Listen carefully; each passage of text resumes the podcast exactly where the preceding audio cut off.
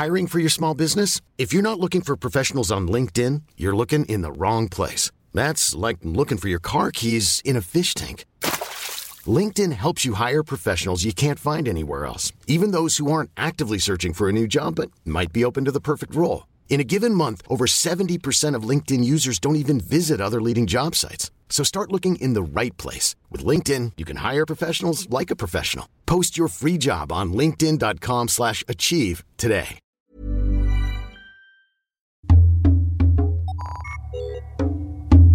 Remotas es un espacio flotante donde contamos historias que han marcado nuestra manera de entendernos como mujeres. Somos reflexivas. Somos intensas. Somos melancólicas. También a veces somos torpes y furiosas. Pero sobre todo, somos cómplices. Esto es Remotas, un podcast quincenal conducido por Begoña Irazábal, Sofía Garfias y Sofía Cerda Campero, donde entendemos la importancia de los vínculos entre mujeres.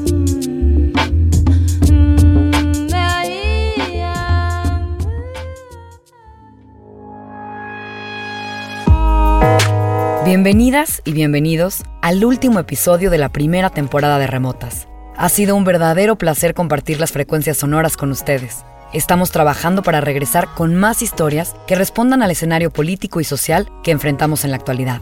Gracias a quienes nos han sintonizado y les recordamos que seguiremos en contacto a través de nuestras redes sociales en arroba remotas-podcast o en el correo electrónico remotas.podcast.gmail.com. De igual forma, si tienen alguna historia que les interesaría contar a través de nuestra plataforma, no duden en escribirnos. Para esta última emisión, preparamos un especial sobre ausencias. Contaremos una serie de historias de cuerpos ausentes, sus vacíos, duelos y reconstrucciones a través de la memoria.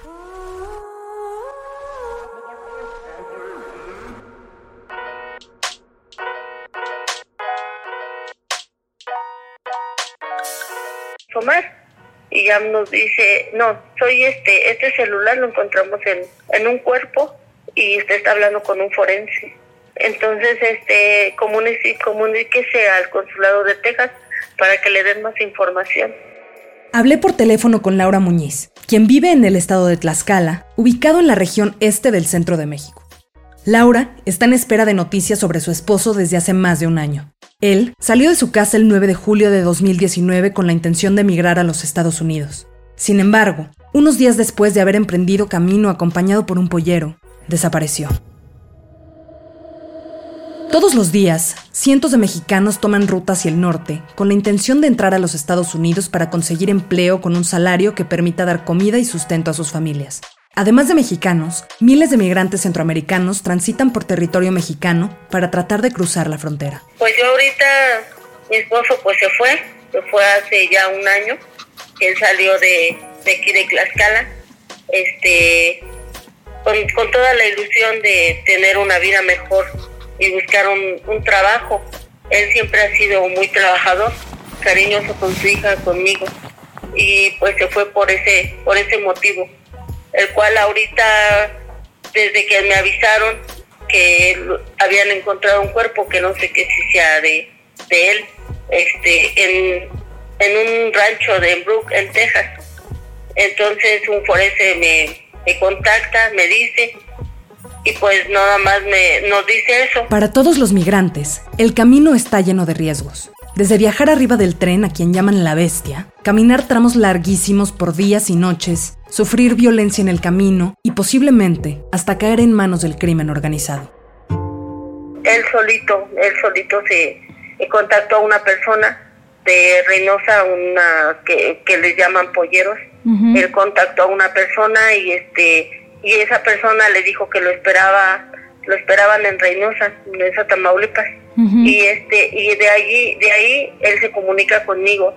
Se comunica conmigo el día 10 él sale de aquí el 9 de julio se comunica el 10 y el 11 el 11 en la noche él me llama y me dice que, que ya habían llegado por él y que, que primeramente Dios todo iba a salir bien pero pues para el día 15 este yo me comunico con la persona y le pregunto que si mi esposo estaba bien porque no se comunicaba conmigo. Entonces ella, esta persona me dice que ya van en camino, pero que yo le hablara en la tarde. Y yo le vuelvo a hablar en la tarde y me dijo, dice, señora, dice, su esposo se quedó, no aguantó caminar y se quedó. Entonces tiene que esperar que, que este, que migración pues lo, lo este lo encuentre y se lo se pueda comunicar con usted su esposo.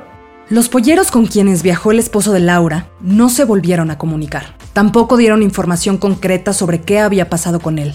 Laura y su familia llamaron de manera incesante al teléfono celular que Omar llevaba consigo cuando salió de Tlaxcala. Cuando contestaron, les informaron que del otro lado de la línea hablaba un forense y que habían encontrado ese aparato celular en un cuerpo en el condado de Brooks, en Texas. Tiene este mi esposo una prima que está en el McAllen.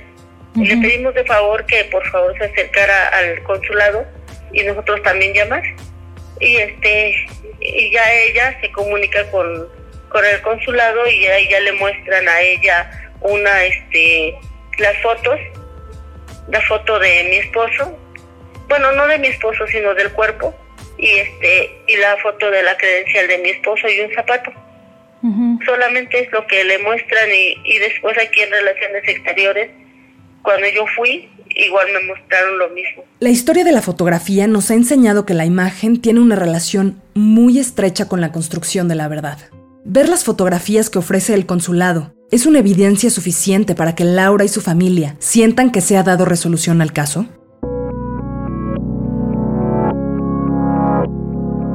En junio del año pasado, una foto circuló por todos los medios nacionales e internacionales como un símbolo de la deshumanización de las cada vez más estrictas políticas migratorias en México y Estados Unidos. Oscar Alberto Ramírez, un joven salvadoreño de 25 años, y su hija, de menos de dos años, Valeria, habían muerto ahogados en el río Hondo tratando de cruzar la frontera.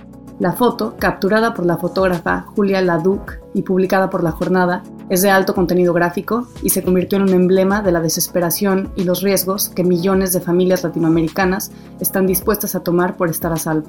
Espero que esta foto haga algo y no tengamos que continuar tomando fotos de migrantes ahogados en el río, dijo la fotógrafa. Tal parecería que el contenido gráfico es la única forma de visibilizar las historias y el dolor tanto de quienes migran como de quienes se quedan. Se habla de números, los millones que cruzan, los miles que mueren, los otros millones que deportan. Cada uno de estos números tiene una familia, cada hueco es una ausencia, una ausencia que no tendría por qué ser respaldada con una fotografía. Cuando yo me acerco a relaciones exteriores me dicen, me muestran la foto del rostro de ese cuerpo y me muestran este la credencial y un zapato y, y me dicen que este que si la credencial correspondía a mi esposa y le dije que sí entonces de ahí me dijeron que querían una prueba de ADN. Eh, y, y se, la, se, la, se la hacen a mi niña, pero me dicen que en y mandan los documentos. Y después me dicen que no, que en, documento no, que tenía que ser en físico. Entonces se la hacen a mis, eh, ya en Relaciones Exteriores de Apizaco, se la hacen a, a mi suegra y a mi cuñada y las mandan así en físico. Pero de Relaciones Exteriores la mandan hacia allá, no sé qué es eso, pero me dijeron que la mandaban en una valija diplomática. Y este y ya la mandan. Y desde ese esta fecha que fue en agosto cuando la mandaron, pues no, no me han dicho nada. A la fecha, Laura no ha recibido una respuesta concreta ni del Consulado Mexicano en McAllen, Texas, ni de la Secretaría de Relaciones Exteriores. La Universidad de Texas es la institución responsable de realizar los estudios de comparación genética con las muestras que mandaron desde Tlaxcala. Sin embargo, la investigación no ha arrojado resultados y no han podido confirmar si el cuerpo encontrado corresponde al del esposo de Laura o no. En caso de que lo sea, tendrían que empezar un proceso de repatriación.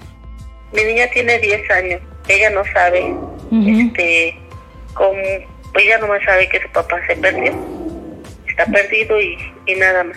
Pero no no no le no he tenido el corazón para decirle pues todo lo que está sucediendo no, sí ella lo busca aún ella le le escribe cartitas cuando él llegue él ella se las va a dar dice mi hija entonces este pues de cierta manera es un, eso es lo que más te destroza el corazón también verdad ver a tu, ver a la niña que está ilusionada todavía ha decidido no decirle a su hija qué pasó con su padre.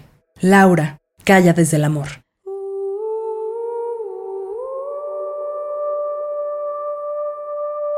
Que nosotros éramos una familia, una familia que pues de cierta manera cuando te casas pues es lo que buscas, tener una familia estable.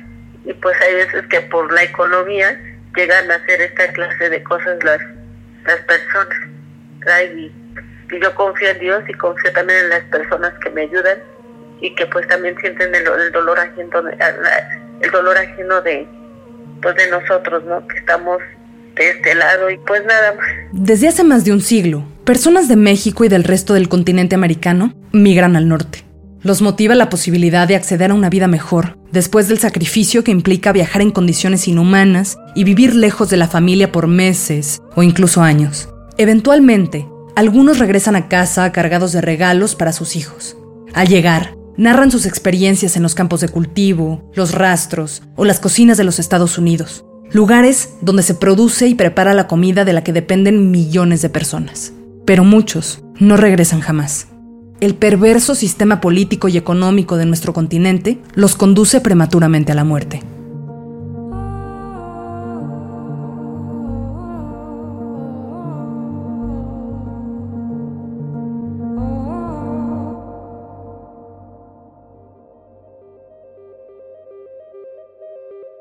En la segunda parte de nuestro episodio exploramos otras historias sobre ausencias. La madre de Ángela Palacios murió cuando ella tenía 14 años. Se fue sin despedirse. Las preguntas alrededor de su muerte llevaron a Ángela, actriz, directora y escritora, a contar la historia de su no despedida por medio del documental autobiográfico De eso no hablábamos. Yo pienso que hay una parte seguro de que ella no se creía que fuera posible, ¿no? O sea, creo que tienes 42 años, eh, dos hijos y dices, me curaré, o sea, no puede ser. Yo creo que el realmente ser consciente de, hostia, me muero, o sea, de decir, de creértelo, es, es, tal el miedo que tenemos a morirnos, por muy trabajadas que estemos y muy espirituales que seamos, ¿no? Hay mucho, es, es el mayor miedo que hay, ¿no? Desaparecer. La historia de Isabel Cadenas Cañón es similar. Perdió a su madre a los ocho años de forma inesperada y con los años empezó a hacer preguntas que casi siempre eran disuadidas.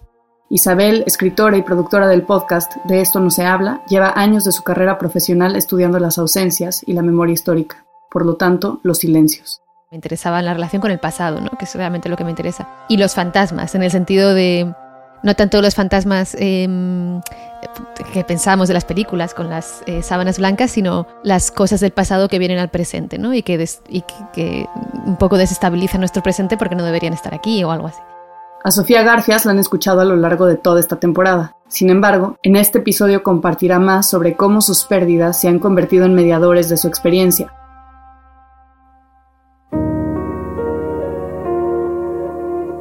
Cuando pienso en ausencias, Pienso en la situación política de mi país. Pienso en las familias de los 43 desaparecidos en Ayotzinapa, quienes desde el 2014 han recibido respuestas ambiguas del gobierno.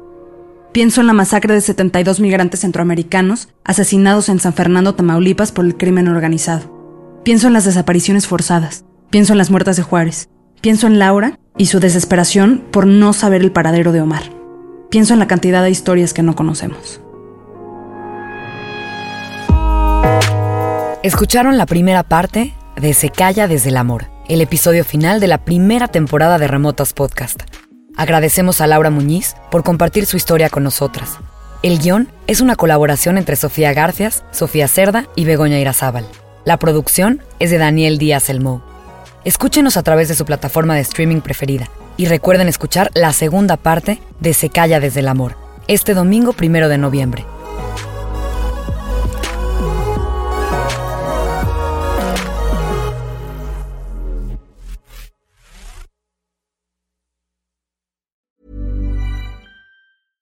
Ever catch yourself eating the same flavorless dinner three days in a row?